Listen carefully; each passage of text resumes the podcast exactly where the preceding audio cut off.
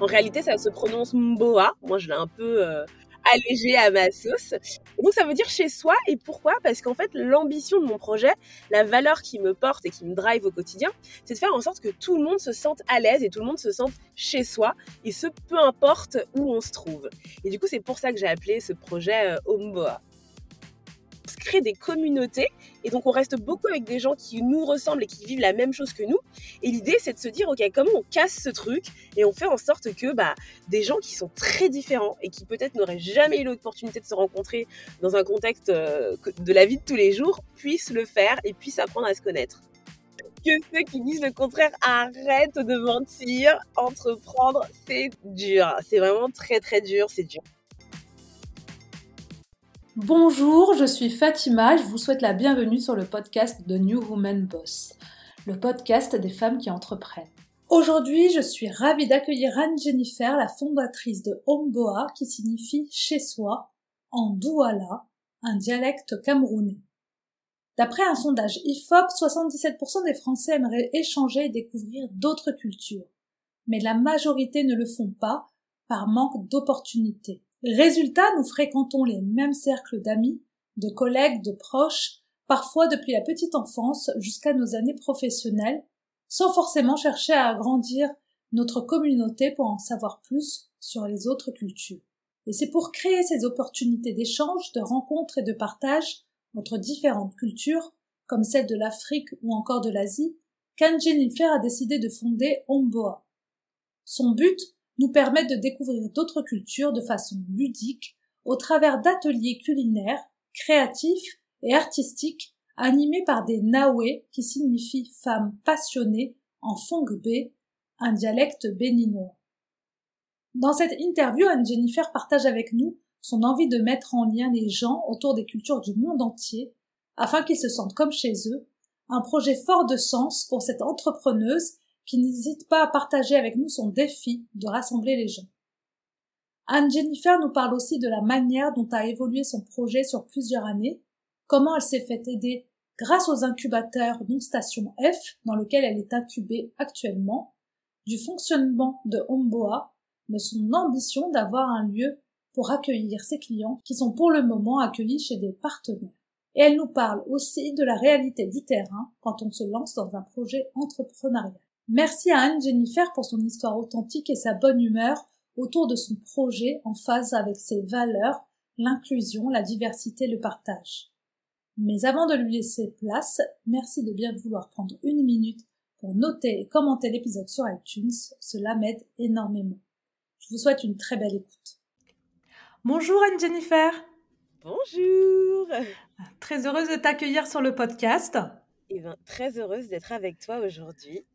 Eh bien, merci, merci d'être là. Euh, tu es la fondatrice de Mboa, la première plateforme de réservation d'expériences qui, est dédiée à la découverte des savoir-faire du monde. Et on va en parler justement euh, dans cette interview. Avant de commencer, je vais te demander bah, de nous dire un peu qui tu es, ce que tu faisais avant d'être entrepreneur. D'accord, bah avec grand plaisir. Alors, avant d'être entrepreneur, moi j'ai travaillé pendant quelques années dans le marketing digital dans différents types de structures, des grands groupes, des startups, mais et dans plusieurs secteurs, hein, secteur financier, dans la mode. Je me cherchais un petit peu et bah, comme beaucoup de personnes pendant le confinement, grosse prise de conscience et grosse envie de faire autre chose. il y a beaucoup de personnes pendant le confinement, je crois, qui, qui, a, fait, qui a eu une prise de conscience.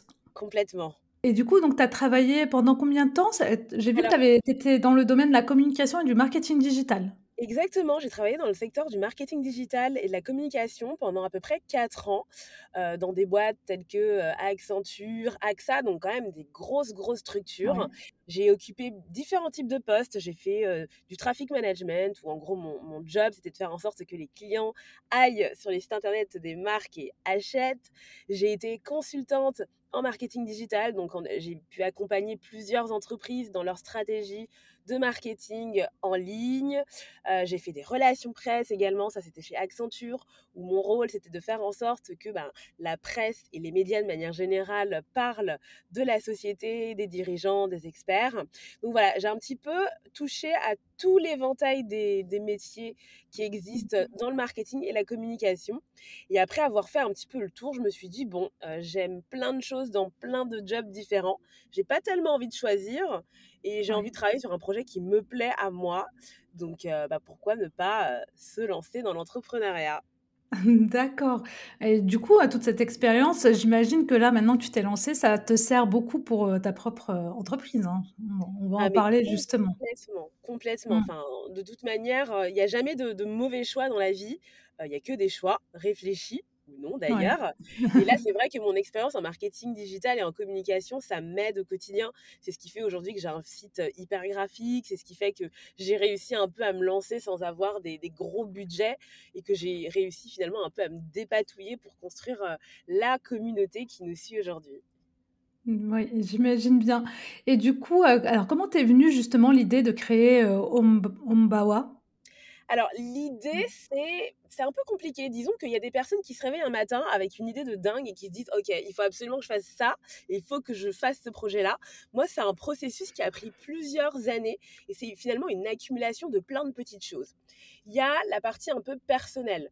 Heu, moi, j'ai une petite sœur qui a 12 ans, c'est une histoire que je raconte beaucoup, mais que je trouve que c'est important, de Mmh mh. de la partager euh, qui, me, qui me demandait, qui pleurait et qui me disait voilà, moi, ma copine Clara, elle m'a dit que je pouvais pas être la reine des neiges parce que la reine des neiges, elle est pas noire et que les noirs, ça peut pas être des princesses. Donc, il y avait toute cette question un peu identitaire, toute cette question autour de la représentation qui m'intéressait beaucoup et, euh, et qui a commencé un petit peu à germer dans mon esprit. À côté de ça, il y a eu l'envie de faire quelque chose qui était en phase avec mes valeurs. Et moi, mes valeurs, c'est l'inclusion, la diversité, c'est faire en sorte que tout le monde se sente bien. Et du coup, pareil, c'est venu encore un petit peu nourrir cette petite graine. Ensuite, il y a eu euh, le confinement, le fait qu'on soit tous enfermés, qu'on soit déconnectés, euh, le, le, fait que j'ai beaucoup, beaucoup appris, je me suis beaucoup éduquée sur tout plein de sujets. Et le Black Lives Matter, pareil, toutes ces revendications fortes. Mmh Donc, ça a ajouté, en fait, euh, de, de, de l'eau sur la petite graine qui était en train de pousser. Et tout ça, je l'ai mis en parallèle avec le fait que j'ai toujours adoré voyager et que j'ai toujours été très curieuse de tout. Et, et j'ai commencé Omboa avec cette première idée de me dire, OK, je vais un petit peu permettre à n'importe qui de découvrir les cultures du monde entier et d'aller au-delà des préjugés qu'on peut avoir en, euh, en, leur permettant de rencontrer des artisans du monde entier. Donc en fait, Omboa, au départ, c'était pas du tout le projet tel qu'il existe, c'était juste un site internet où je vendais des produits qui étaient faits par des artisans que je rencontrais au fil de mes voyages. Et c'est comme ça en fait que j'étais un petit peu alignée avec mes valeurs. Il y avait ce côté hyper graphique et hyper, on fait un joli site, on fait des belles photos, qui faisait que bah toute mon expérience ouais. en marketing digital me servait. Et du coup, c'est comme ça que ça a commencé pour finalement bah, pivoter, échanger et devenir le projet tel qu'il est aujourd'hui. Donc, euh, cette plateforme, on peut réserver des activités pour découvrir euh, les cultures et les savoir-faire du monde entier. Mais euh, ouais. je trouve ça intéressant de partager un petit peu le début de l'histoire parce que l'idée qu'on a au début, c'est pas forcément l'idée qui restera finalement. Exactement, oui. On commence toujours par quelque chose et puis après, ça évolue parfois au cours, en cours de route. Tout à fait. Et c'est ce qui s'est passé pour toi. Est-ce que tu peux nous dire justement ce que signifie le nom euh, Ombo, Omboa Alors, Omboa, Ombo, ça dire... pardon. Non, mais pas de souci. Ne t'inquiète pas, il y a plein de gens qui. J'ai eu le droit à tous les remixes. C'est vrai que c'est assez compliqué. C'est une langue, en fait, que plein de gens ne connaissent pas. Omboa, c'est un mot qui signifie chez soi dans un dialecte camerounais, plus, particulièrement le Douala, donc, qui est une ville du Cameroun. En réalité, ça se prononce Mboa. Moi, je l'ai un peu euh, allégé à ma sauce. Donc, ça veut dire chez soi. Et pourquoi? Parce qu'en fait, l'ambition de mon projet, la valeur qui me porte et qui me drive au quotidien, c'est de faire en sorte que tout le monde se sente à l'aise et tout le monde se sente chez soi, et ce, peu importe où on se trouve. Et du coup, c'est pour ça que j'ai appelé ce projet euh, Omboa. D'accord, avec, heu, l'idée, l'envie, en fait, de faire en sorte que les gens puissent se rassembler pour partager, en fait, la culture, heu heu, de chacun. Exactement. L'idée, c'est de se dire, on, on, on, on, franchement, on a la chance de vivre en France, qui est un pays quand même hyper multiculturel. Au Ah, quotidien, on croise des gens qui viennent du monde entier, euh, de par leurs origines ou même de par leur nationalité. Et en fait, finalement, on n'apprend pas à, à, connaître les autres, on va pas forcément vers les autres. Et moi, ce que j'ai constaté, c'est que la raison pour laquelle on va pas vers les autres, c'est pas par manque d'envie, mais c'est plus par manque d'occasion. Moi, j'adore raconter l'histoire en fait d'une pote à moi euh, qui vient du Bangladesh. Et en fait, l'idée, c'est que moi, le Bangladesh, je connaissais pas du tout, pas du tout, pas du tout, je connaissais rien. Et le fait de l'avoir rencontré, ça m'a permis de découvrir un peu plus sa culture. Et je me dis que si je l'avais jamais rencontré, j'aurais peut-être jamais découvert la culture du Bangladesh. Et ben c'est pareil pour tout le monde, que ce soit les mmh. cultures asiatiques, africaines, américaines ou autres. Quand on n'a pas l'occasion de rencontrer des gens qui sont différents de nous, on n'a pas forcément cette opportunité de découvrir des cultures qui sont très éloignées de la nôtre. Et c'est moi, c'est cette, opportunité de découverte, de rencontre que j'ai envie de donner et de partager au travers d'Omboa. D'accord, oui, parce que j'ai vu justement sur le site, euh, sur ton site, que tu mettais euh, des statistiques à 77% des Français aimeraient échanger et découvrir d'autres cultures, mais ils sont très peu à le faire. Et donc, toi, ton constat, c'est s'ils ne le font pas, c'est parce qu'ils n'ont pas d'occasion de le faire. Exactement. Finalement, on, vit dans une société très diverse, mais on, vit beaucoup en silo. En fait, on reste avec des gens qui nous ressemblent. Quand on a mmh. fait une école de commerce, ben, on se retrouve à, faire un certain type de poste et on est entouré d'un certain type de personnes.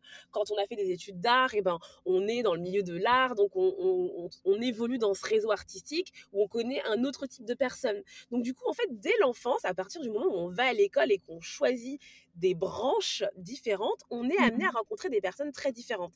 C'est pas la même chose quand on vit en banlieue ou quand on vit en centre-ville. Enfin, voilà, il y a plein de choses qui font qu'on se crée des communautés et donc on reste beaucoup avec des gens qui nous ressemblent et qui vivent la même chose que nous. Et l'idée, c'est de se dire, ok, comment on casse ce truc et on fait en sorte que bah, des gens qui sont très différents et qui peut-être n'auraient jamais eu l'opportunité de se rencontrer dans un contexte euh, de la vie de tous les jours puissent le faire et puissent apprendre à se connaître. Oui. oui, bah, euh, vraiment créer des occasions où on peut en fait euh, partager ensemble euh, à un moment tout en découvrant une autre culture. Tout à fait. Mmh. Alors tu disais justement que tu as testé ton projet lors du premier confinement. Comment tu l'as testé concrètement puisqu'on était en plein confinement? Alors comment je l'ai testé concrètement? C'était pas vraiment en plein confinement. Disons que euh, moi j'avais commencé un peu le projet Homeboa avant, donc comme je te disais, c'était plutôt un, site de, de, vente de produits. Et en fait, ce qui est intéressant, c'est que j'avais participé à un marché de Noël au hasard ludique. Et ce qui s'est passé, c'est que pendant ce marché de Noël-là, j'étais pour vendre mes produits. J'y suis allée avec ma grand-mère, qui était en train de parler à plein de gens. Elle racontait l'histoire des produits, elle racontait l'histoire en fait euh, de ses origines, elle racontait un peu sa vie. Et je me mmh. suis rendu compte que les gens étaient beaucoup plus intéressés par ce que ma grand-mère racontait que par le produit en tant que tel. Et c'est là que je me suis dit, mais incroyable, en fait, il y a ce truc où ce qui intéresse les gens, c'est pas tellement le produit, mais c'est tout l'univers et toute l'histoire qui est autour du produit. Donc ça, ça, a été ça, ce premier test. Ensuite, mmh. alors effectivement, il y a eu le confinement et on pouvait pas faire grand-chose. Et du coup, j'ai testé un peu le concept en ligne en mmh. proposant des lives, en mettant en relation donc les femmes qui sont dans la communauté Homeboa, qu'on appelle les Nawe, et qui proposaient des ateliers en live et j'ai vu que ça marchait. Les gens euh, étaient contents de découvrir des choses, étaient contents de rencontrer d'autres personnes, étaient contents de faire partie un petit peu d'une petite communauté et, je me suis dit ok bah le projet marche, euh, je me lance. je me lance, on va le passer en physique quoi. On va le passer en physique. Tu disais que les femmes de la communauté, justement, euh, tu les appelles les Nawe. Qu'est-ce que ça, signifie, les Nawe? Alors, Nawe, ça veut dire femme en Fongbe, qui est un dialecte du Bénin. Parce qu'en fait, moi, je suis originaire du Cameroun et du Bénin. Et c'était important pour moi de, partager un petit peu ma propre culture. Parce qu'au travers d'Omboa, je permets à des femmes de partager leur culture. Et je me suis dit, bah, ça peut être intéressant pour moi aussi de partager la mienne. Donc, du coup, je place des petits mots, des petits concepts qui viennent de chez moi mmh un peu partout dans le projet pour finalement bah, partager aussi quelque part euh, ma culture et mon histoire. Oui, c'est ça, ce que j'allais dire, pour partager un peu ton histoire euh, à travers euh, ce, ton projet.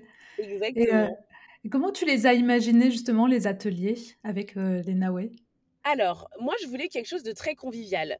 je me suis tout de suite dit, finalement, on s'en fout du sujet.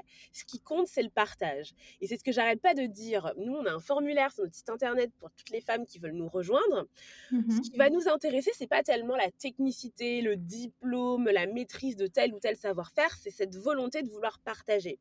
Parce que, par exemple, la cuisine, il y a plein de femmes qui n'ont pas forcément fait des hautes études de cuisine, mais qui savent faire des plats incroyablement bien parce que ce sont des plats qu'elles ont hérités de leur mère, de leur grand-mère, de leur tante. Ce sont des plats culturels. Pareil, euh, on a des Naoués qui font du thé, qui font du thé parce que bah, se trouve que dans leur famille, il y a des plantations de thé et qu'elles ont grandi au milieu du thé, donc elles n'ont pas de formation particulière, mais elles connaissent un petit peu euh, toutes les petits trucs et astuces qui font que par les plantes, on peut euh, finalement se soigner. Donc du coup, la volonté première que nous, on va rechercher chez nos Nawe, cette volonté de partager. Ensuite, on les aide, bien entendu, à, cadrer un petit peu euh, l'atelier en fonction du nombre de participants, en fonction de euh, leur aisance à mmh l'oral. Mais à partir du moment où elles ont envie de partager, on leur dit, OK, nous, on se charge de toute la partie un peu logistique et vous, vous faites ce dont... Euh, ce pourquoi vous êtes très très bonne, vous partagez votre culture et votre histoire. D'accord et du coup, ça donne des ateliers autour de la cuisine, j'ai vu, mais aussi de tout ce qui est, euh, do it yourself, euh, faire sa bougie, euh, créer un panier ou ce genre de choses, c'est ça? Exactement. Nous, on a trois, on va dire, on a trois verticales. On a la gastronomie, on a l'artisanat et on a l'art. Et pourquoi est-ce qu'on a choisi ces trois choses-là? Parce qu'en fait, quand on voyage, on aime bien aller manger plein de trucs euh, dans, des, dans la rue. Donc ça, c'était la partie gastronomie. On aime bien aller dans des marchés, regarder tous les petits objets euh, qui sont fabriqués par les petits artisans locaux. Donc ça, c'était la partie artisanat. Et souvent, on aime bien faire des musées, des expos sur place. Et ça, c'est la partie art. Et en fait, au travers d'Omboa, on avait envie de rendre accessible le voyage à n'importe qui en leur donnant le sentiment, l'illusion qui, qui voyagent en fait dans un pays sans avoir à se rendre dans le pays en question. D'accord, oui, c'est vraiment euh, toute une cohérence entre le voyage et toutes les découvertes qu'on peut faire à travers le voyage, mais là, ça serait vraiment sur place, c'est-à-dire sur place ici en France, euh, à travers des ateliers. Exactement. Et pourquoi? Parce qu'en fait, il y a plein de gens qui n'ont pas forcément, qui auront peut-être jamais l'occasion de, découvrir notamment les cultures, par exemple, d'Afrique. Euh, moi, j'ai lu dernièrement une étude qui m'a un peu interpellée, qui disait qu'en fait, 40% des Européens n'ont jamais quitté l'Europe. Et je me dis, waouh Et en fait, l'article expliquait qu'avec le Covid, ça va pas s'arranger parce que les gens ont de moins en, moins d'argent. Et quand on n'a pas beaucoup d'argent et qu'on doit faire un voyage, euh, souvent on va dans un endroit qu'on connaît un petit peu ou dont on a un peu entendu parler. Et du coup, comment les gens vont, vont découvrir la, culture de, euh, du Mozambique s'ils n'ont jamais rencontré de personnes qui viennent du Mozambique, s'ils n'ont jamais entendu parler. donc du coup, c'est dommage de se couper en fait finalement de cette découverte culturelle. Donc l'idée, c'est que voilà, tu restes euh, dans ta ville et nous, on t'emmène en fait plein d'autres cultures et on te fait voyager d'une autre manière.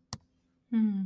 Oui, c'est vrai, 40%, c'est beaucoup quand même. 40%, hein. c'est énorme. Ils sont jamais sortis de l'Europe. Euh, je pense que les Français, ils ont aussi leur habitude. Peut-être qu'ils aiment retourner aussi dans des endroits qu'ils connaissent déjà, comme euh, tu disais. Et du coup, euh, euh, ils voyagent pas assez loin parfois. Et du coup, pour, pour découvrir l'Afrique, c'est compliqué. Ah, mais complètement. Oui, et c'est vrai que c'est dommage parce que c'est une culture aussi que la, la, culture africaine est très riche et il y a beaucoup de choses à découvrir. Ah, bien sûr, mmh. bien sûr. Mmh. Et comment il fonctionne justement euh, Omboa? Comment ça fonctionne très concrètement? Donc euh, sur le site, si j'y vais et que je fais un atelier? Alors, il y a, deux cas de figure. En fait, nous, on est ce qu'on appelle vraiment une marketplace. Donc, on va mettre en relation deux parties. Bon, en réalité, trois, mais je ne vais pas complexifier le mmh. truc. On va rester sur deux. Donc, d'un côté, on a Nonawe qui propose des ateliers. Et de l'autre, on va avoir notre client qui a envie de découvrir une nouvelle culture et de réserver un atelier. Donc, le parcours, c'est que le client va sur le site internet, il regarde les ateliers qu'il y a et en fonction des disponibilités, de ses appétences ou tout simplement de la région du monde qu'il a envie de découvrir, il va cliquer sur un atelier regarder s'il y a de la place, réserver sa place, payer et se rendre dans l'un de nos lieux partenaires pour effectuer son atelier avec la Nawe. Du côté Nawe, eh ben, les Nawe vont s'inscrire sur le site internet et nous envoyer un certain nombre d'éléments qui vont faire en fait en sorte qu'on crée leur page leur page atelier euh, sur laquelle le client pourra lui réserver sa place.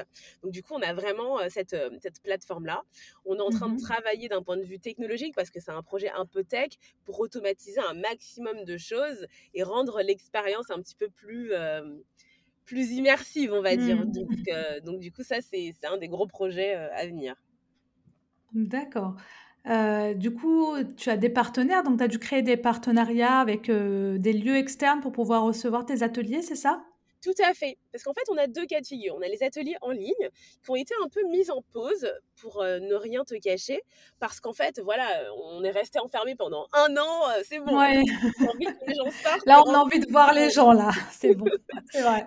pour le moment, ils sont en pause, mais ils reprendront à partir du mois de septembre normalement. Et pour les ateliers en présentiel, c'est vrai qu'on avait cette problématique de lieu. On a certains, euh, certaines de nos artisanes ou euh, certaines de nos euh, cuisinières qui ont déjà un lieu, donc là, il n'y a pas de problème, il n'y a pas de question. Mais pour la plupart, elles n'ont pas de lieu. Et c'est dommage, en fait, de ne pas pouvoir faire d'atelier parce qu'on n'a pas de lieu où les faire. Donc, du Mmh coup, on a beaucoup réfléchi. On s'est dit, mais comment est-ce qu'on va faire? Et là, illumination, on, on s'est rendu compte, en fait, qu'il y a énormément de lieux sur Paris qui ont des espaces vacants et qui seraient prêts à les mettre à disposition pour pouvoir attirer du monde au sein de leurs hôtels, leurs restos, leurs tiers-lieux. Et du coup, c'est comme ça qu'on Mmh. a commencé. On a contacté des hôtels, euh, des tiers-lieux engagés qui avaient les mêmes valeurs que nous, qui pourraient être intéressés par le projet Homboa. Et on leur a dit, le deal, c'est que vous mettez à disposition une salle pour les ateliers Homboa et nous, en échange, eh ben, on vous ramène du monde. Et tout le monde est gagnant parce que les, les clients consomment sur place, donc ça fait un peu de revenus pour l'hôtel. Les clients Mmh découvrent le lieu et nos Naoué ont la possibilité d'avoir un lieu où elles peuvent faire leur atelier. D'accord, très bien. Donc c'est le deal que tu as fait avec, heu, ces partenaires-là, donc c'est de leur amener du monde en échange d'avoir un espace, en fait? Exactement. Ah, c'est c'est pas mal. Et est-ce que dans le futur, heu, tu imagines avoir un lieu? Qui serait peu qui serait Oui propre à Ah Mboa? complètement. Alors ça, c'était depuis le, le day one. Moi, je suis hyper physique, c'est-à-dire que j'ai un milliard de cahiers, j'aime les stylos, j'aime toucher les trucs. Donc c'est marrant parce que même si je fais une start-up, comme on dit, je suis encore très ancrée dans le monde de- physique. Ouais, Je trouve que avoir un lieu, c'est incroyable. Il y a rien bah, qui se pose. Enfin, tu, tu- tu touches des objets, tu, tu rencontres des gens, tu te Tu l'imagines là déjà décoré avec les Ouais, couleurs, voilà, heu, du du voyage, je une Là, map monde. Ouais. Mais ça, ouais, effectivement, au départ, ça demande un grand investissement, surtout à Paris, hein. Donc, heu, Exactement, donc pour le moment, ça reste en ligne, mais c'est vrai qu'à à l'avenir, j'aimerais beaucoup avoir un lieu, ce serait vraiment très mmh. chouette. Non, mais c'est très bien, tu vois, tu, construis un projet step by step, c'est-à-dire que tu as commencé en ligne, ensuite tu as trouvé des partenaires en physique, et puis après, euh, bah, la prochaine étape, c'est avoir ton, ton propre lieu, quoi. Exactement. Bon, en tout cas, on le souhaite. J'imagine que toi-même, tu es passionné de cuisine et de tout ce qui est euh, atelier do it yourself. hein. Oui, alors c'est vrai, j'aime beaucoup manger. Passionnée de cuisine, je sais pas. En tout cas, j'aime manger. Donc, bon découvrir en tout cas euh, des, des, ateliers. J'adore manger euh, plein de plats différents. Je suis une aventureuse du goût. C'est-à-dire que quand on me lance dans un resto, je demande au chef, bon, euh, qu'est-ce que vous me conseillez? Et il y a 80% de chances que je me laisse tenter par un truc que je connais pas du tout. Donc passionnée de cuisine, effectivement. Passionnée de do it yourself, plutôt passionnée d'objets. J'adore les objets. Euh, moi, c'est un peu euh, mon côté je sais, je sais pas quel est le mot, mais en tout cas, dès que je pars quelque part, j'adore prendre, enfin, pas voler, hein, mais prendre, acheter des objets et les ramener avec moi. Ce qui fait que chez moi, c'est un peu un cabinet de curiosité. J'ai plein d'objets qui viennent de tous mes voyages. Mes amis, quand ils voyagent aussi, ils aiment bien me rapporter des, des petits objets parce qu'ils savent que j'adore ça. Et donc, du coup, j'ai toujours été très, très euh, admirative des artisans et de la façon dont ils ont réussi à, à construire, en fait, euh, hmm. cet objet-là. Et l'art, euh, c'est plus récent. Euh, c'est plutôt en, grandissant, en m'intéressant à, plein de choses que j'ai commencé à avoir cette petite euh, appétence pour, euh, pour certains arts. Et, du coup, voilà, c'est un peu tout ça qui fait que j'ai décidé de, de créer Omvoa. D'accord, donc c'est toutes, euh, toutes des, des choses que tu aimes autour du voyage, des objets, de l'art et de, et de tout ce qui est art culinaire aussi qui t'a en- amené à créer ce projet-là. Donc pour toi, en fait, tu te sentais vraiment que c'était vers là que tu allais. Oui, ça, moi, j'ai pas créé un bon projet. de, de, enfin, je, je sais que ça se fait beaucoup euh, dans le milieu des startups. Bah, tu prends, tu analyses le marché et tu te dis, ok, j'ai analysé les chiffres, qu'est-ce qui va fonctionner là? Ça, je vois que ça marche trop bien, je lance tel projet. Non, moi, c'est vraiment un projet de cœur qui est mêlé de mon histoire, de mes passions, de mes appétences. Et c'est pas du tout un projet euh, pragmatique que j'ai piqué, enfin que j'ai Oui, c'est- pris parce que voilà. Ouais, c'est pas juste un projet pour avoir un projet, quoi. C'est vraiment quelque fait. chose euh, que tu fais par passion et par Ouais, sens aussi. exactement. Euh, tu parlais tout à l'heure justement de la partie pour les clients. Je voulais savoir, toi, comme euh, tu viens en plus du monde du marketing digital, tes clients, comment tu vas les chercher aujourd'hui euh, pour qu'ils viennent sur ton site et, que, et faire euh, des- de la transformation derrière? Alors, il y a plusieurs, euh, il y a plusieurs moyens. Euh, le sujet de l'acquisition est un gros sujet sur lequel on travaille énormément en ce moment. Ouais. Initialement, c'était les réseaux sociaux. Alors, jusqu'à il y a quelques années, on va dire, jusqu'à il y a un, deux ans, ça marchait plutôt bien. on pouvait encore faire de la croissance assez organique via les réseaux sociaux. Donc on s'est mis vraiment mmh. sur quasiment tous les réseaux sociaux. On a commencé sur Facebook, Ensuite, on a fait Instagram, on a une chaîne YouTube, on a un compte LinkedIn, TikTok, on verra. de ne pas être hyper à l'aise. Donc, ce serait plutôt euh, euh, les personnes qui, qui, bossent avec moi, qui sont plus jeunes que moi, qui s'occuperaient de ça, parce que moi, TikTok, j'ai un peu du mal. Mais voilà, c'était initialement les réseaux sociaux. Après, je pense que comme beaucoup de personnes, on a constaté que depuis quelques mois, voire même depuis même un an, euh, les réseaux sociaux sont en chute libre. En dehors de TikTok, c'est très dur, en fait, de, de, faire beaucoup de reach sur les réseaux sociaux. Donc, on est en mmh. train de travailler sur des stratégies un peu différentes, notamment des stratégies de newsletter, parce que je pense que ça a traumatisé beaucoup de monde quand Meta a décidé de planter. Et, et la hantise d'une marque, en fait, c'est de perdre sa communauté, de plus du tout pouvoir la contacter. Donc les newsletters, ça marche plutôt bien. Je trouve que ça transforme très bien d'ailleurs les newsletters. Mmh. YouTube aussi, je pense que beaucoup de marques sous-estiment YouTube, mais YouTube, nous, ça nous a apporté énormément de trafic, notamment sur certains ateliers qui ont très bien marché. On a par exemple Leila qui fait un atelier autour de la cuisine tunisienne qui a fait une vidéo qui vient d'atteindre les 10 000 vues. Et, en fait, à chaque fois que son atelier sort, il est systématiquement complet. Donc, du coup, ah c'est quand même que YouTube, derrière, il y, a un vrai euh, attrait. Et mmh. euh, on essaye de faire des événements, de se montrer, d'aller papoter avec des gens. Euh, il faut rencontrer du monde, en fait. Je pense que c'est ce qu'il y a de plus simple pour transformer parce que les réseaux sociaux, c'est bien. Tu vas avoir une communauté de, 5, 10, 15, 100 000 followers. Mais si mmh. derrière, ils n'achètent pas ton, produit ou ton service, ça sert à rien. Alors qu'en rencontrant des gens, en leur parlant, en leur expliquant, ils sont plus à même de sortir leur carte bleue. Exactement, et c'est vrai. Bah là, tu nous as cité quand même ouais, deux, leviers qui sont, qui sont très, très euh, comment dire, oui, effectivement, qui transforme bien effectivement la newsletter. Donc, c'est parce que tu crées vraiment un lien plus intime avec la personne, alors que sur un réseau social, on voit, tu parles à tout le monde, mais là, la, newsletter, on a l'impression que tu parles seulement à une personne. Donc, c'est vrai que ça, ça, permet de créer un lien avec euh, tes prospects qui, qui transforment après derrière en clients. Et puis, euh, YouTube, c'est vrai que la vidéo, euh, c'est quelque chose qui est vraiment devenu incontournable. Et puis toute la génération euh, d'aujourd'hui euh, préfère largement regarder peut-être une vidéo que de lire un, article qui fait 2000 mots. quoi. C'est pas ah pareil. complètement. complètement. Mmh. Donc deux, leviers effectivement qui sont qui, qui se combinent bien. Mais effectivement, et puis les événements, c'est vrai que c'est intéressant. Bon, maintenant qu'on n'est plus en confinement, d'aller voir les gens et discuter avec son public, c'est le mieux pour mieux le comprendre et, mieux répondre à ses besoins. Quoi. Ah, totalement. Mmh. Euh, est-ce que depuis que tu t'es lancé, tu as vu un grand, est-ce que tu as vu un grand fossé entre euh, ce que tu imaginais réaliser de ton projet et puis la réalité du terrain de, de la vie entrepreneuriale? Ah ouais, l'entrepreneuriat, c'est dur. c'est bien de le dire.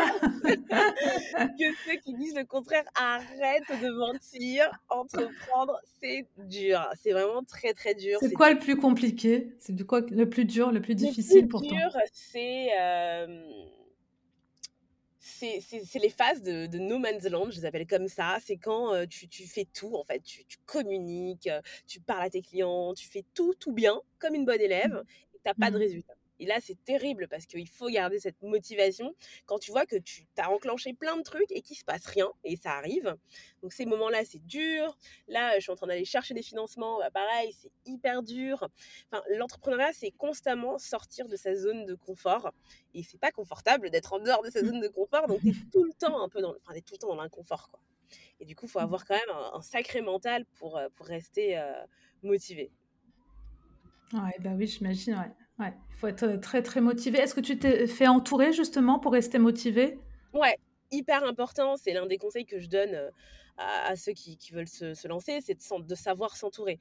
Aujourd'hui, on a la chance d'avoir énormément de structures, de parcours, de, d'aide pour euh, aider les entrepreneurs. Donc moi, je suis passée par pas mal d'incubateurs. Euh, mes amis se moquent un peu de moi en disant que je suis un peu un, bébé incubateur. J'ai fait euh, La Ruche avec le parcours des audacieuses. J'ai fait Live for Good qui, était pour, qui est pour les entrepreneurs de moins de 30 ans.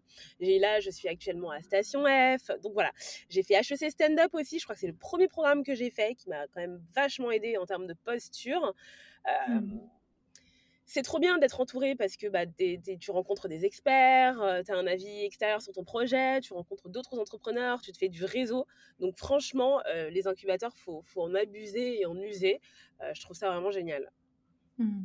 Est-ce que justement, tous ces accompagnements, ça t'a aidé beaucoup plus à structurer le projet? Tu penses que sans ça, tu aurais, peut-être pris plus de temps à, y arriver? Ah, mais clairement. parce qu'en fait, mmh. tu te poses des questions à la con que, que on, t'oblige à te poser des questions, tu vois, des questions comptables, toutes bêtes, que, auxquelles tu penses pas, déposer les statuts. Bon, bah, moi, j'ai été accompagnée, donc du coup, ça allait vite. Si j'étais toute seule dans mon coin, j'aurais passé une vie sur Internet à essayer de comprendre comment ça fonctionne. Mmh. Le business model, au début, j'ai commencé du coup seule, sans accompagnement. Je me suis un peu plantée. Et puis après, on, te fait des retours en te disant fais attention, etc. Donc, ça te fait gagner du temps, en fait. Les incubateurs, ça te fait vraiment gagner beaucoup de temps. Mmh. Ouais, parce que le business model, tu étais parti sur quoi? Sur un pourcentage sur les ateliers, j'imagine? Qui était beaucoup trop, trop, trop faible. et du coup, j'étais pas rentable, mais je m'en suis pas rendu compte tout de suite. Et donc, du coup, c'était un, peu, un peu chaotique. Et, là, là, pour, là, ça va. On a trouvé même le business model. Le fait, au départ, je, je louais moi-même des lieux en fait. Donc en fait, je privatisais ah. à chaque fois des lieux et je m'étonne que je n'étais pas rentable. bah oui, des lieux et tout. Et, j'ai dû réfléchir, j'ai dû me dire mais non, mais là je peux plus privatiser des lieux, il faut que je trouve une solution parce que ça me coûte beaucoup trop cher. Et c'est en fait toute cette réflexion là, elle est un peu impulsée et, accélérée par les questionnements que te posent les personnes qui sont en charge de t'accompagner dans ces différentes structures. Mmh du coup, ça t'a fait évoluer au niveau de tout ce qui est business model et tu as transformé les lieux que tu payais avant en partenariat et tu as augmenté ta commission. quoi. Exactement. Mmh. Et j'ai développé une branche en B2B aussi. Ça, ah que j'avais pas du tout envisagé. Et, voilà, et le fait de d'évoluer dans des écosystèmes où tu as pas mal de gens qui font du B2B, puis après tu as une opportunité, tu te dis ouais, pourquoi pas, et en fait finalement ça marche, et puis hop, euh, tu, mmh te retrouves à, avoir euh, une clientèle un peu différente. Mmh. Non, c'est une bonne, euh, c'est un bon levier, le B2B, c'est une bonne, une bonne route à prendre ça. Hein. Mmh. Complètement, je suis d'accord. Enfin, est-ce que tu peux nous dire comment tu as intégré euh, l'incubateur Station F, puisque là, en ce moment, tu es chez eux. Comment ça se passe justement pour entrer chez Station F? Alors, grande question qu'on doit me poser. Franchement, je pense qu'une fois par jour, je reçois au moins un message privé qui me demande je... Ouais, j'imagine, parce qu'il y en a beaucoup qui, qui, auront envie. Donc, on ne sait jamais, dans celles qui nous écoutent, s'ils ont l'envie d'intégrer Station F. Ça serait intéressant de savoir comment. Ouais. Alors, Station F, alors déjà, ce qu'il faut comprendre, c'est que c'est pas juste un incubateur, c'est un campus. Donc, il est souvent décrit comme étant le plus grand campus de start-up au monde. Donc, c'est un endroit où on va avoir plein de programmes différents qui sont portés par plein de structures différentes. On a le programme, euh, bon, je regarde en même temps autour de moi, on a le programme TF1, on a le programme LVMH, on a le programme Total, on a le programme euh, Facebook. Donc, on a des programmes vraiment euh, qui appartiennent à des entreprises. Ensuite, on va avoir le programme EDEC, le programme Central Supélec, HEC, donc des programmes qui appartiennent à des écoles. On va aussi avoir des programmes plus institutionnels euh, et on va avoir euh, les programmes mères deux stations F qui sont au nombre de trois, à savoir le Founder Programme, donc le programme historique, le Fighters Programme, celui dans lequel je suis, qui est à peu près la même chose, mais plutôt euh, un programme diversité, on va dire, qui pousse en fait euh, des entrepreneurs qui sortent un peu des clous à entreprendre, j'y reviendrai un peu plus tard, et le programme Femtech pour les femmes dans la tech. Donc moi j'ai intégré le programme Fighters, parce que déjà j'étais hyper alignée en fait avec, euh, avec le concept. Euh, le concept du Fighters, c'est de se dire qu'on n'a pas besoin d'avoir fait HEC, d'être un homme blanc, pété de pour entreprendre, qu'on peut vivre au fin fond de la campagne être enfant d'agriculteur et pas avoir fait d'études de commerce et entreprendre, qu'on peut avoir grandi en banlieue dans un milieu ultra populaire, ne pas avoir d'argent et de réseau et entreprendre, qu'on peut venir d'un pays étranger et, et ah, ne connaître rien à la France, avoir une situation un peu difficile et entreprendre. Donc voilà, c'était vraiment ça, ce programme, c'est de, dire qu'il n'y a pas de profil type d'entrepreneur. Et le message qui est envoyé, c'est à tous les entrepreneurs qui, sortent un peu des clous, bah, postuler. Donc du coup, moi, j'ai postulé à ce, programme-là. comment est-ce que ça se passe? Les appels à projets sont ouverts en général l'été. Donc l'appel à projet pour le Fighters programme va ouvrir, je pense, d'ici quelques mois. Donc restez à, aware. À l'écoute. voilà. Donc tu complètes un dossier où on te pose un, plein de questions, des questions sur ton projet, mais également des questions sur toi, beaucoup de questions sur toi, parce qu'en fait ce qu'on va venir chercher euh, dans un programme d'accompagnement, au-delà du projet, c'est surtout le porteur de projet qui est derrière. Et, c'est d'autant plus vrai euh, que bah, quand tu quand tu veux lever des fonds et que tu veux euh, contacter des investisseurs, ils misent en premier lieu sur l'équipe avant de miser sur le projet. Et par exemple, ici à Station F, il y a un programme qui s'appelle Entrepreneur First où on te prend sans projet. Donc si tu n'as pas d'idée de projet mais que tu as envie d'entreprendre et que tu es doué, eh ben on te prend et tu es payé pour créer ton projet. Donc du coup, voilà, euh, c'est pour montrer à ah quel point c'est hyper important d'être euh, aligné dans sa tête. Je ne connaissais pas ce programme-là. C'est super. Franchement, moi, je ne connaissais pas non plus. Et je me dis que si j'avais. Enfin, pour toutes les personnes qui veulent entreprendre et qui n'ont pas d'idée, et qui n'ont mmh pas envie de, de, de, rester au chômage, et eh ben faites ce programme. Enfin, on te paye, tu es payé à peu près 2000 euros tous les mois. Euh, on te met dans un sac avec plein d'autres entrepreneurs, euh, plein d'autres futurs entrepreneurs talentueux. On secoue le sac et l'objectif c'est qu'à la fin, euh, en groupe et vous, et vous créez des boîtes. vous créez votre projet quoi. C'est top. Non mais c'est trop top. Franchement, c'est pas c'est pas vieux ce programme non? C'est récent? Franchement, je sais, je saurais pas te dire. Moi, je l'ai découvert récemment. Je regarderai. même pas que ça existait. Je me suis dit quoi? ah, Non plus. Non. ah bah oui, ça c'est bien ça. C'est royal en fait. C'est vraiment royal. Mm t'as pas d'idée, t'es bon, t'as envie d'entreprendre, hop, et en plus t'es payé, c'est parfait. C'est parfait. Du coup, ouais, tu, tu, complètes un dossier euh, on te pose des questions sur toi, sur ton projet. Mmh. Euh, le dossier est soumis, tu as un retour euh, quelques mois plus tard. si ça passe, tu es convié à un entretien devant un jury d'à peu près 5-6 personnes, très divers ce jury. Tu as des personnes qui, qui sont présidents d'associations, tu as des personnes qui ont des boîtes, des personnes qui sont investisseurs, des membres du staff de Station F. Donc, tu mmh passes ton petit entretien où on te pose plein, plein, plein de questions encore sur ton projet, sur toi.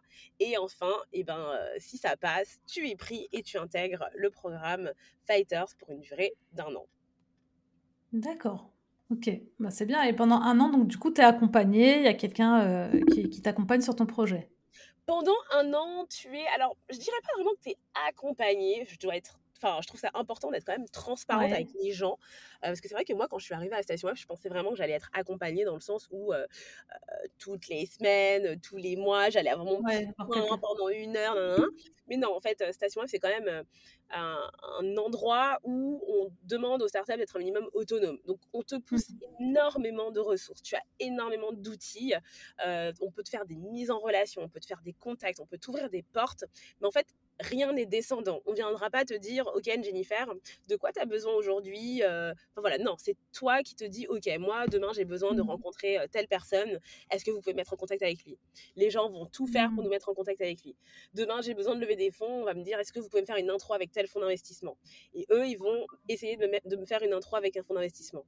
Mais c'est comme ça que ça marche, en fait. Si tu fais rien et que tu t'assois devant ton bureau et que tu travailles et que tu ne demandes rien à personne, personne ne viendra rien te donner, en fait. Donc, du coup, c'est un peu ça qu'il faut avoir en tête. C'est pas un programme d'accompagnement au sens euh, strict du terme où tu vraiment, es vraiment accompagné. C'est plutôt un endroit où on va te pousser plein de ressources et où toi, derrière, tu vas pouvoir aller prendre euh, ce qui peut te servir.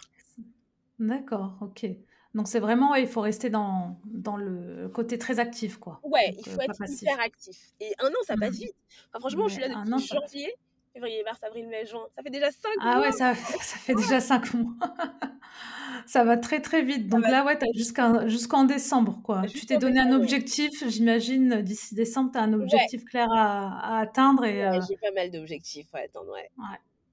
D'accord, bah on va en parler justement, puisqu'on va arriver vers la fin de l'interview. Et, euh, et, je voulais juste revenir du coup sur ton projet. Ça reste quand même, c'est un très très beau projet, je trouve aussi, qui, qui répond aussi à une demande de, consommer en fait différemment, plus responsable, mmh. prendre un peu de temps pour les autres. C'est un peu ce que nous a fait, j'imagine, découvrir un peu le confinement, de, faire évoluer notre consommation euh, au quotidien. Est-ce que toi, tu as fait évoluer la tienne à titre personnel? Alors oui, euh, oui, oui, oui. Alors j'ai fait évoluer ma consommation. J'essaye vraiment d'avoir une consommation beaucoup plus responsable. Par exemple, euh, moi, à la base, je suis une grosse fan de shopping. Euh, j'avais déjà d'ailleurs un blog mode quand j'étais plus jeune, acheteuse de Zara, H&M, Primark compulsive. Et tout ça, mmh. j'ai un peu coupé. Euh, j'achète très rarement du neuf. Je vais plutôt privilégier des boutiques de, de, seconde main, comme par exemple la Frange à l'envers que j'adore. Donc pour toutes les personnes qui étaient vraiment addictes à la fast fashion, la Frange à l'envers, je recommande. Donc j'achète plutôt de seconde main. Donc beaucoup, je chine. j'achète plus trop de mmh neuf. J'essaye de réduire ma consommation en viande aussi, parce que déjà la viande, manger de la viande tout le temps, c'est pas très bon pour la santé, et parce que bah voilà, c'est pas très écolo, donc je réduis ma consommation en viande. Je fais attention à la provenance de mes produits. Je fais plus attention à ce que je consomme en termes de marque, par exemple. Le fait d'évoluer dans un milieu un peu euh, entrepreneurial, on rencontre plein de personnes qui lancent des produits cosmétiques hyper verts, hyper green, et du coup en fait, bah, j'achète plus euh, des petites crèmes euh, nazes bon, je sais pas si voilà, de grande distribution, j'essaye d'acheter quand même des crèmes euh, un peu vertes, un peu plus sympas. Donc ouais, c'est pas des, des, changements radicaux parce que bah, personne n'est parfait et, euh, et, je fais partie des gens qui pensent qu'il faut quand même avoir les moyens pour euh, consommer responsable, c'est un vrai sujet. Mmh. mais du coup, j'essaye à mon échelle et avec mon budget bah, de, de, faire mieux, quoi. Mmh. Bah oui, déjà à son échelle de faire ce qu'on peut et, et, faire au mieux. Et puis après, à travers aussi les ateliers, de voir des la cuisine vraiment en fait maison, c'est aussi quelque part consommer différemment. Quoi. Tout à fait. Avec des produits, des bons produits, des produits de saison. Exactement. Bah, merci beaucoup à Jennifer. Donc, je vais te poser les dernières questions. Quels sont justement tes prochains défis là pour euh, bah, l'année 2022 Bon, elle est bien entamée, on est à la moitié, mais d'ici décembre, on va dire. Alors moi, j'ai trois grands défis. Euh, le premier, c'est un enjeu tech, euh, faire évoluer la plateforme pour automatiser un maximum de choses et permettre un maximum de Naoui de nous rejoindre.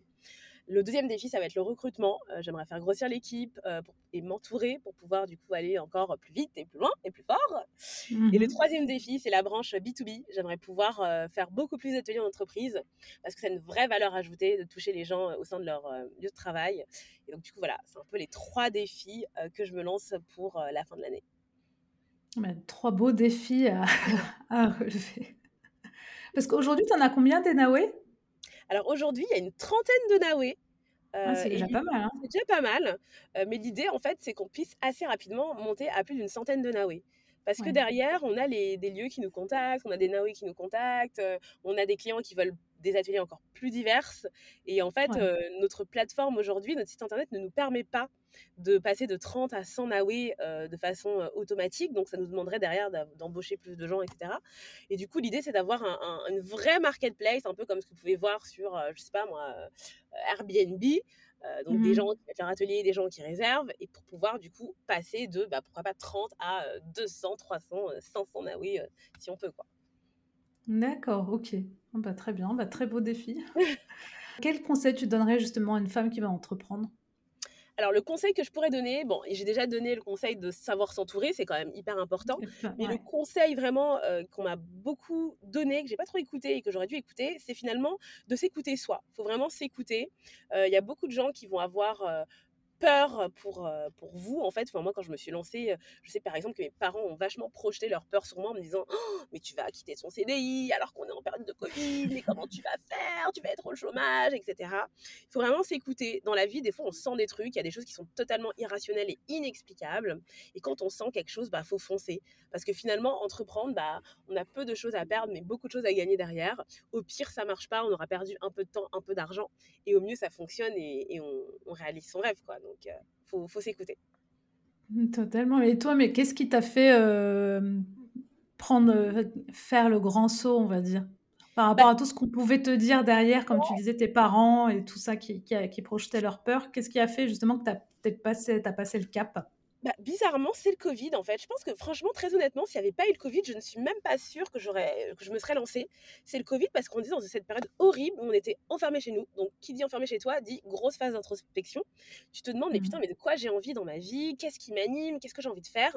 Puis à côté de toi, tu entends des amis qui perdent des proches, euh, parfois jeunes. Euh, moi, j'ai des connaissances qui ont perdu des proches qui avaient une trentaine d'années. C'est quand même très jeune. Et tu te mmh dis qu'en fait, du jour au lendemain, tout peut s'arrêter. Et moi, j'ai pas envie. Euh, de, passer de l'autre côté et de me rendre compte en fait que j'ai que j'ai pas réalisé mes rêves, que je suis pas allée au bout de ce que j'avais envie de faire et que j'avais vraiment pas vécu la vie que j'avais envie de vivre, mais la vie que la société m'imposait de vivre.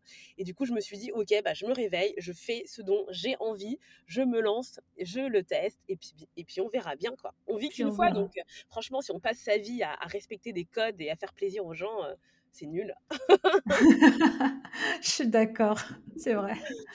Autant il faut prendre des risques si on en a envie, si on le ressent euh, au fond de nous, alors allons-y, puis on verra bah bien ce, qui, va en déboucher. Quoi. De toute façon, au pire, on apprendra, comme tu dis, on apprend toujours des choses. et puis on se fait un réseau, et puis, euh, et puis voilà. Donc c'est quelque chose qui nous servira pour, euh, pour la suite.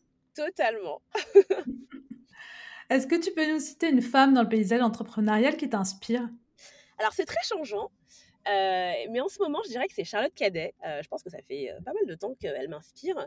Charlotte Cadet, pour poser un peu le contexte, c'est la fondatrice de Celency, donc anciennement Brocante Lab. Elle a dépoussiéré le milieu de la brocante pour en faire un site magnifique, enfin un truc trop beau avec des super beaux produits, etc.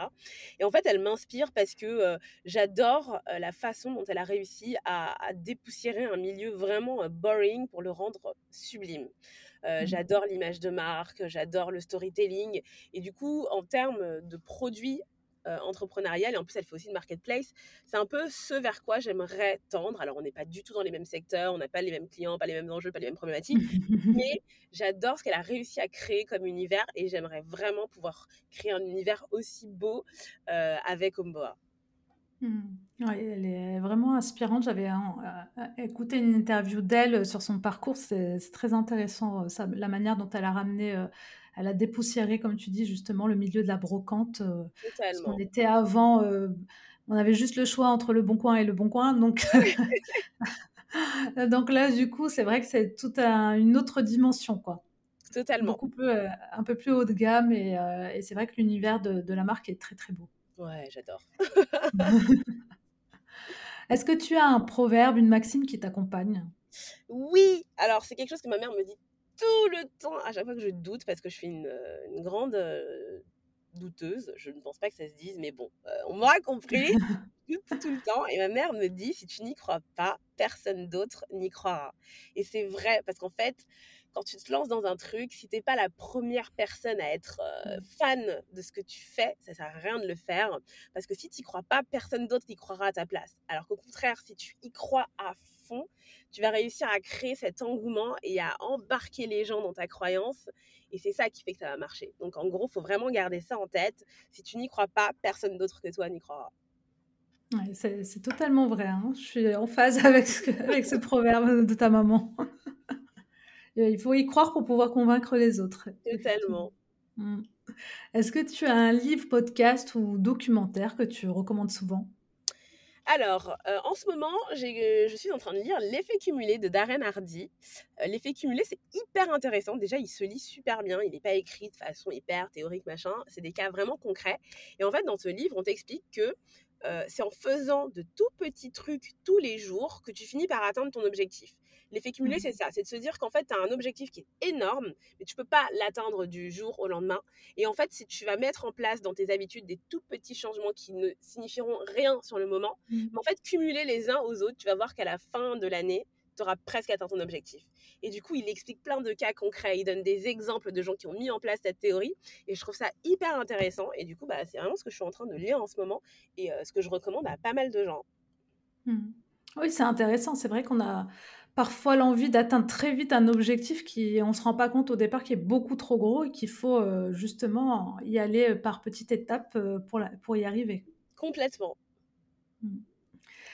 Eh ben, merci beaucoup Anne-Jennifer pour euh, cette interview. Si on veut t'écrire ou réserver un atelier, ça se passe où? Ça se passe sur homeboa.com. Vous pouvez nous suivre sur tous nos réseaux sociaux.